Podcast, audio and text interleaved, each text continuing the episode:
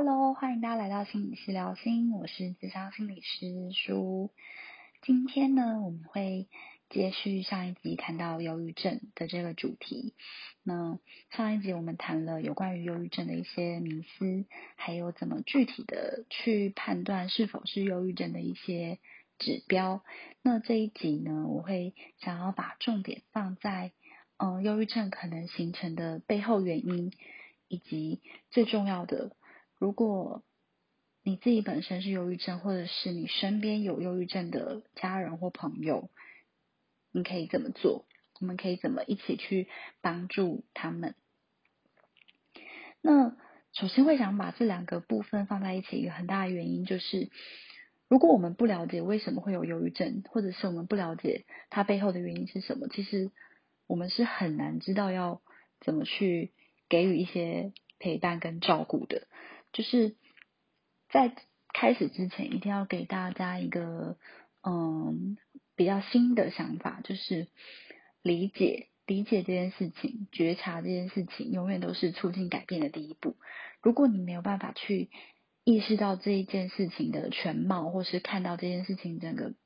背后的脉络，那你其实是很难去达成改变的。就很像是我们生活中总是会对。自己的可能某些事情不满意，比如说很讨厌，比如说我自己有时候我真的很讨厌自己很爱迟到。那迟到这件事情就只是一个行为嘛，就是我表现出来的一个行为。但是如果我没有办法去看到，哎，为什么我会这么习惯性的迟到，或者是背后可能有什么样的原因，是什么的状态跟背后的可能过去的经验啊，过去的想法，过去的感受啊。好，来促成我今天这样子的迟到的行为。如果我没有去理解过去那些，我其实是很难真的有机会去把这件我不喜欢的习惯改变的。所以，所以理解忧郁症的朋友也是同样的一件事情。当我们不理解他们，我们不知道为什么他们会这样的时候，我们是很难去陪伴他们，陪伴他们去走过这段很艰难的过过程的。所以这边也分享给大家，就是理解永远是促进改变的第一步。那这个过程其实是会让我们有机会去试着去了解自己，去懂自己，然后甚至是去懂对方。那或许在今天的这一集当中呢，我们可以有一个机会，就是慢慢的去理解自己的内心世界，然后也可以去理解那些身边你可能。很想要关心，但是又不知道从何开始的家人或朋友们。好，那前面讲了那么多，我们就直接进到今天的主题，就是嗯，可能造成忧郁症的一些背后可能的原因。那在分享之前，我也想要先跟大家说一件很重要的事情，就是忧郁症的成因这件事情，至今都没有一个很明确的答案。那我们只能可能用一些推测的一些归纳的。方式来去整理出可能的成因是哪些？那嗯，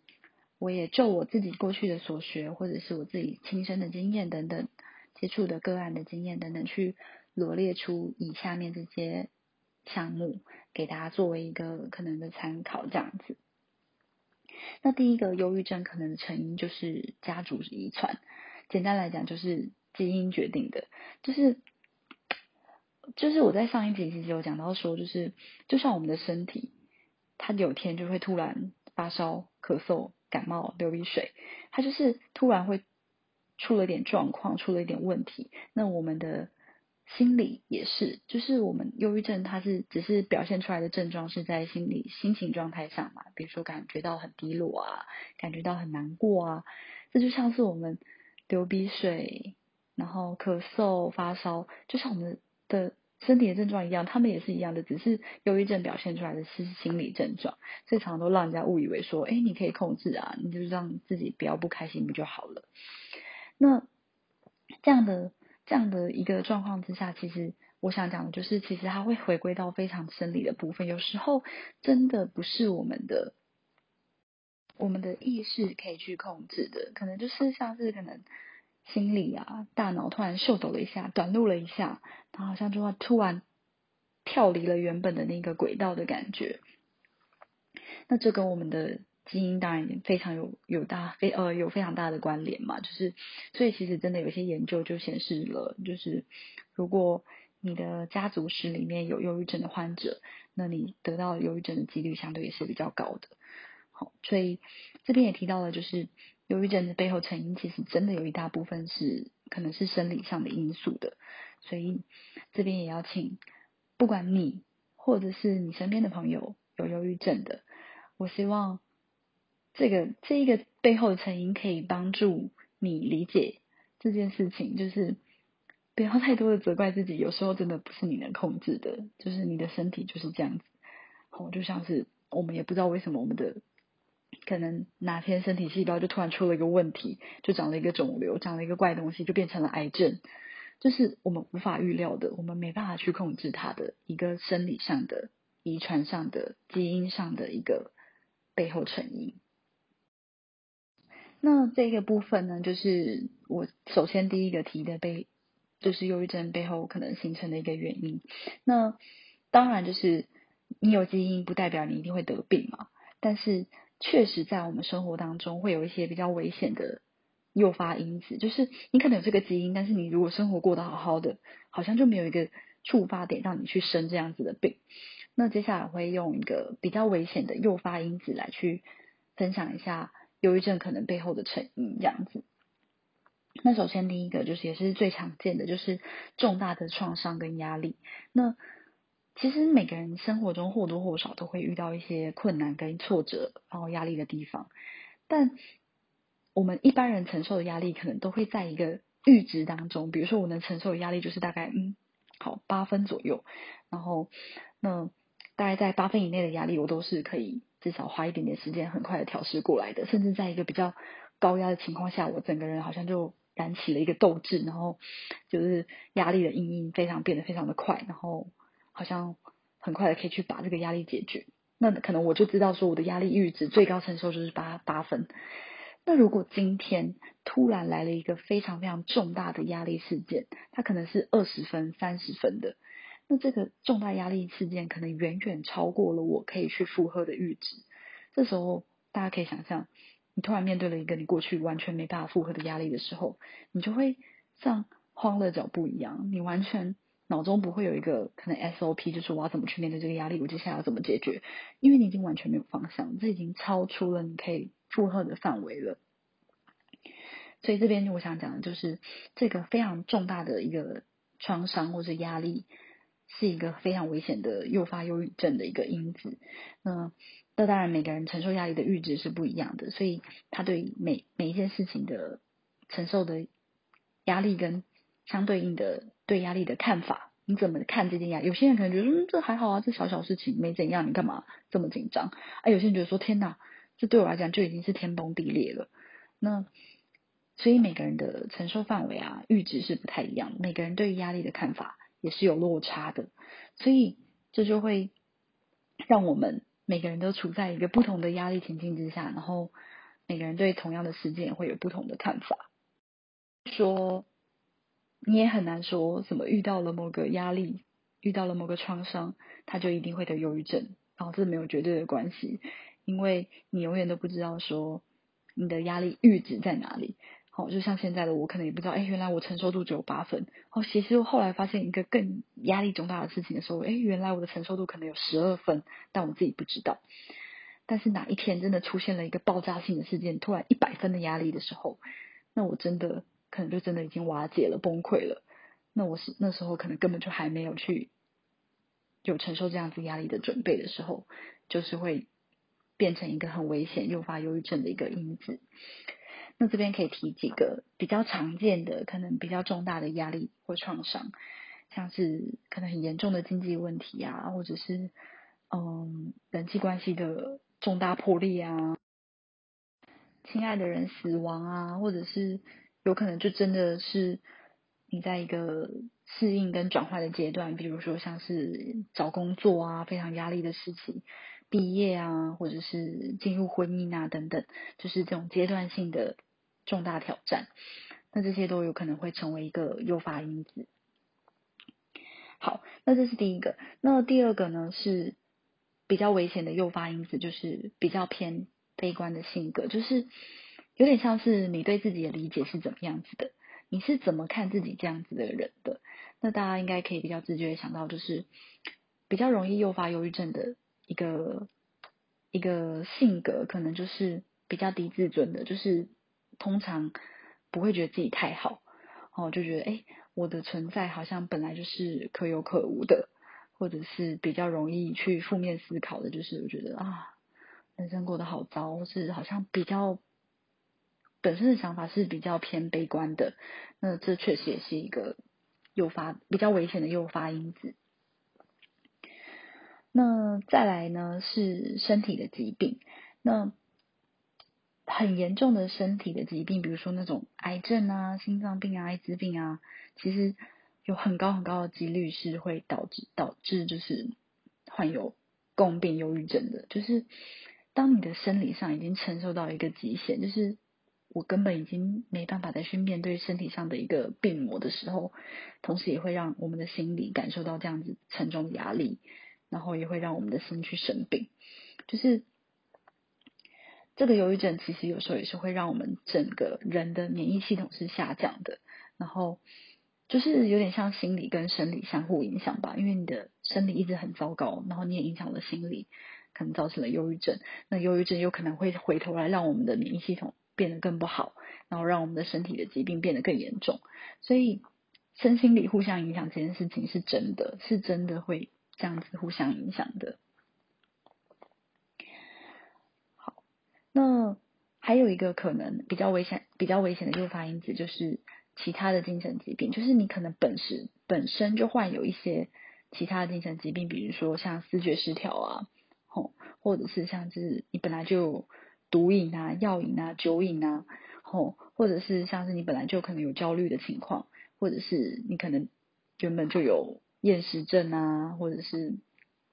暴食症啊等等，就是你本身就患有精神疾病的时候，也非常容易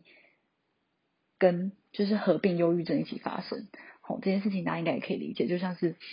当你脑子某个地方突然短路了，好像也突然会诱发另外一边也突然有点怪怪的，然后就变成你在生这样子的精神疾病的时候，也同时都会觉得非常的低落、难过、无自尊，然后很想要死掉，然后没有意义感、失去兴趣等等。嗯，像是我之前有一个。个案有一个学生，那他其实就是一个蛮严重的强迫症的情况，就是他的生活真的几乎都被强迫症这样子的一个精神疾病给绑架了。他真的做了好多事情，就是为了要去让他的强迫症状给好一点。他检查门锁要检查千百次，然后总觉得自己的可能机车没上锁，然后嗯。总觉得可能在房间里有人在监视他，觉得很不舒服。他大部分的精神跟心力都花在去面对强迫症这样子的精神疾病。那这样子的状况其实是大家可以想象，就是简单来讲，就是非常心累的，就是很痛苦，然后心很累的。所以他其实整个人状态其实也是有点连带的，让他的整个心情跟他的整个。对生活的态度是相对的比较比较无助跟绝望的，对他那时候确实也有一些忧郁的倾向。那这就是我刚刚说的，就是如果你本身患有一些其他的精神疾病，那忧郁症很可能就是嗯合并引发的共病的一个一个很常见的一个症状这样子。大家刚刚听完这些原因，有没有觉得？一件很重要的事情，就是你有没有发现，就是刚刚的大部分提到的，不管是基因上的，或者是很危险的诱发因子，其实很大一部分都是我们很难去控制的。所以这边忍不住就想要再提醒大家一次，就是忧郁症这件事情，不是只是心情不好而已啊，而是我们整个生理跟心理都超出了一个负荷，而且是一个很严重的负荷。就是它就是一个生病了的概念，只是这个生病可能不是表现出在生理上，而是在心理上生病了，所以完全完全都不是我们自己可以去控制跟掌控的一个心理疾病。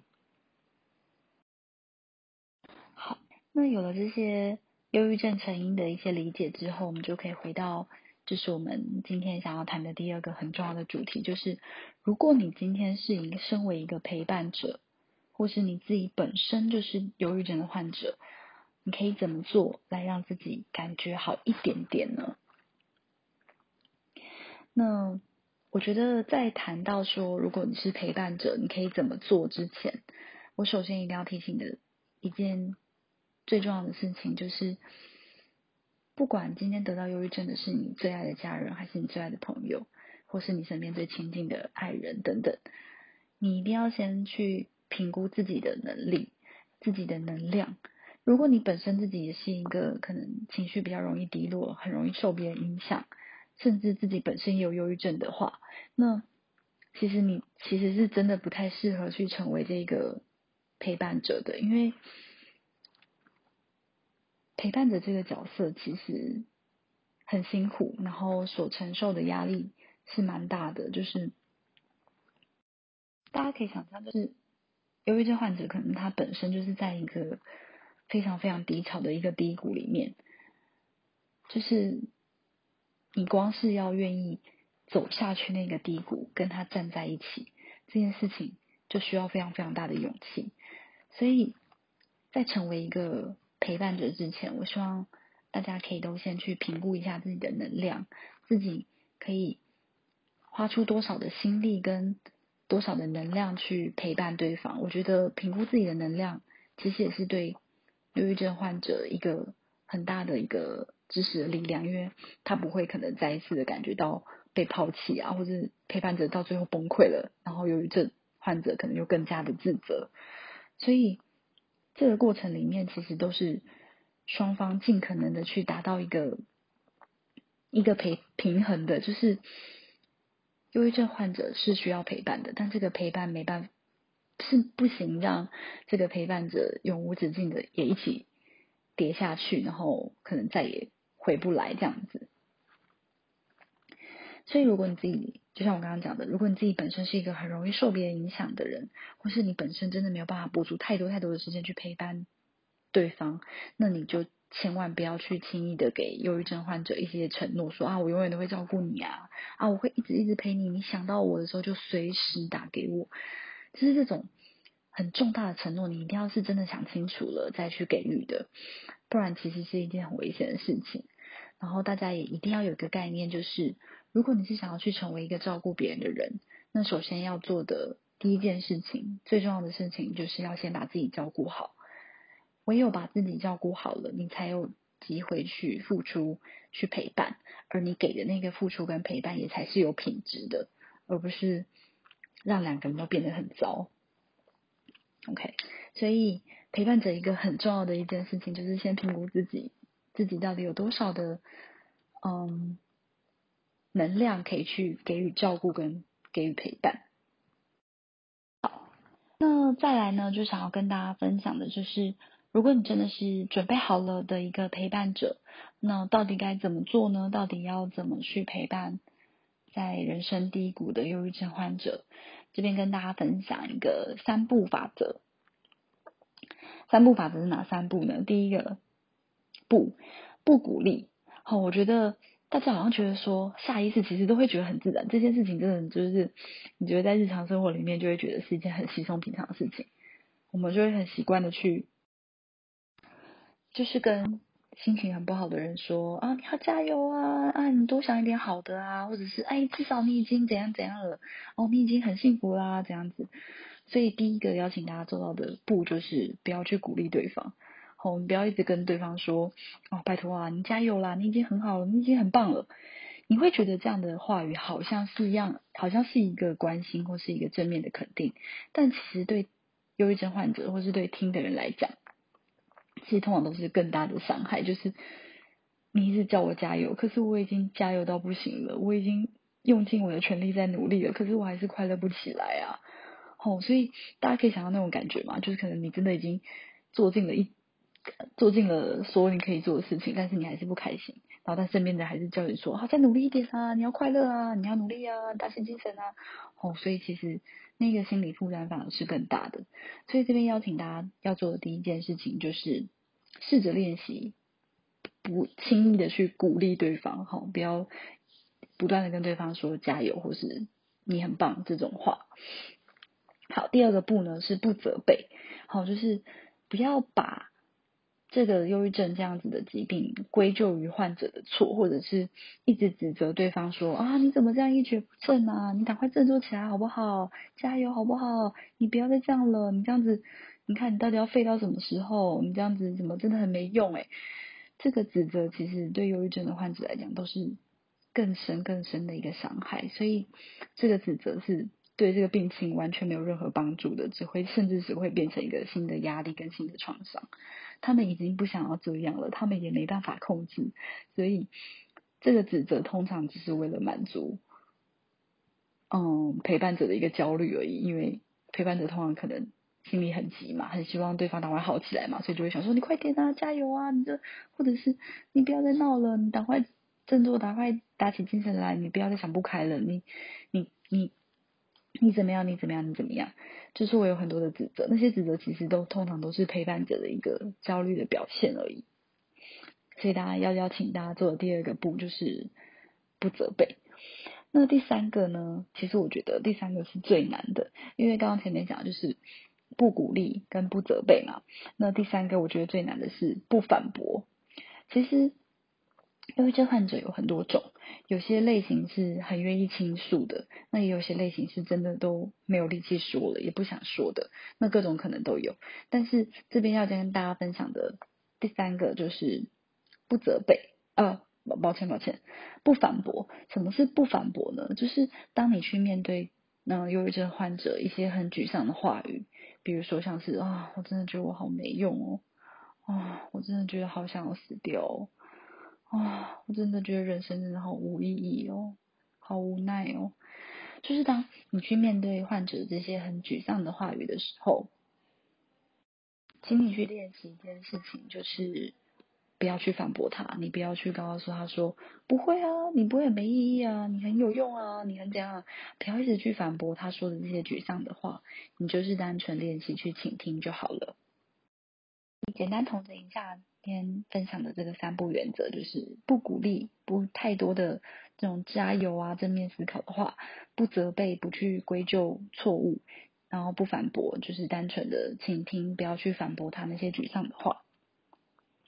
那这三步听起来好像很简单，其实真的要做的时候，真的超级困难的，因为你实际在做的时候，你就会发现，天哪，这个不行啊，我只会想到要讲这个啊，这个也不行啊，那我真的好像什么都做不了了，真的。什么事都不能做的的感觉。那么，既然感觉好像什么都不能做，那我们到底可以做什么呢？那我今天也跟老跟就是跟大家来去分享两个我觉得可以试着去做做看的一个目标跟方向。那第一个就是给予陪伴，然后练习倾听这件事情。你就是单纯的听他说就好了，你也不需要一直急着去。给他很多的回应或是建议，有时候倾诉本身就是一个很好的疗愈了，所以你也不要太急着想说，哦，我要赶快给他的一些建议啊，他就听进去啊，然后他就好了。哦，没有没有没有，他其实可能只是需要一个诉说的一个对象，然后需要一个愿意倾听他的人。那如果你是那种真的啊，怎么听我这样我都不回应，我不是很奇怪吗？这样不是很尴尬吗？或者是我也想讲话，如果你是这样类型的人的话，我可以建议你说，就是你可以试着。去理解他的感受，就是练习去顺着他的话讲。比如说，他说：“啊，我今天真的好糟哦，好像每天都过得没有什么意义，我觉得好无聊哦。”那你就试着用一个：“哦，是哦，你今天发生了什么事情让你觉得很糟？”好，就是用一个很好奇的态度去了解他，然后用一个比较顺着他的方向去更多的关心跟好奇的感觉。哦，而不是好像你急着想要跳出来当一个指导的角色，或是急急着跳出来要当一个给建议的角色，那你就是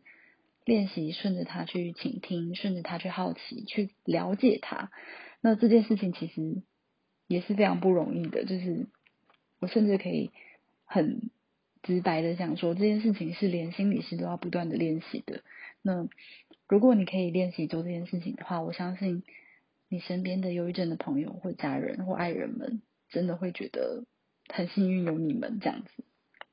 好，这是第一个我觉得可以做的方向。那第二个呢是就是直接给予相关的资源，就是你会发现有时候真的不是可以靠你一个人来去接住这样子的忧郁症这么重大的疾病的，就是你要一个人去接住这样的疾病，其实是真的很辛苦的，你不可能二十四小时都够看顾着对方。那这时候给予一些其他相关的资源就变得很重要，比如说像是嗯带他一起去。智商啊，陪他一起去看医生啊，然后找到一些相关的资源啊，比如说固定约的时间的运动啊等等的，就是去安排相关的资源来去帮助忧郁症患者，可以让生活有更多的力量去帮助他解决这个疾病。那现在其实主流比较主流的，第一个就是看医生，然后第二个就是做心理治疗，也就是智商。那通常有些有些忧郁症患者都会很害怕，就是说啊，那时候要吃药诶，很可怕，我也没有没有严重到要吃药吧，就会有一些抗拒，或者是对于忧郁症的一些标签化跟迷思。那这时候你就要成为一个，嗯，对忧郁症这个疾病有更多理解的人，好，就是去指出那些迷思是错误的。那忧郁症是一个生理上的疾病，确实是需要靠药物来解决的，就像我们会感冒一样那么正常，所以。这时候去给他一些正确的卫教的知识，然后并表示自己可以陪伴对方一起去完成这些可能就是看医生啊，然后心理治疗啊的这些预约的过程，我觉得都会是对忧郁症患忧郁症的患者是非常有帮助的，就是适时的去引介出一些相关的资源，这是我觉得第二个可以做的一个方向。好，那。好像听起来很简单，就是陪伴、练习倾听，顺着对方的话去好奇、去了解，然后去给一些资源。那好像听起来很简单，但是真的要做起来真的很不容易。有时候我们真的好像很不很不小心的就被拉下去了，然后我们自己也变得很很难过或是很悲伤，这都是有可能的。所以这些真的很不容易，就是希望我们。我也希望我做这一集 podcast 是可以帮助到大家，就是对于忧郁症这个疾病是有更多的理解，也知道怎么去陪伴这么辛苦的他们，然后甚至自己就是陪伴正在经历忧郁症的你。那我想要告诉大家的一件很重要的事情就是，你们真的很辛苦，然后也真的比很多很多人更加的勇敢。好，OK。那我今天的分享呢，是有关于忧郁症的背后成因跟以及身边的陪伴者可以做的一些方向。那谢谢大家听到这边，就是嗯，我创创立了这个 podcast，居然默默的也快要满一年了。就是对于自己持续一年，就是虽然中间断断续续的啦，就是还是持续的做这件事情，我觉得是一个对我来讲是一个蛮重要的一个里程碑，所以。谢谢愿意支持我的你们，然后也谢谢愿意倾听我的 podcast 的你们，然后我也很感谢这个平台给我的一个分享的一个管道。那我也很期待未来自己可以创作出更多很棒的内容来去陪伴大家，然后也希望大家可以在这个 podcast 的频道里面感觉到一个疗愈放松的一个小小空间。好，那如果你就是有时间的话，欢迎可以到你那个 iOS 系统的话，可以到 Apple Podcast 的帮我做一个五星的评分。那 Spotify 也可以帮我评分。就是谢谢大家对我的支持。那我们就下一集再见喽，拜拜。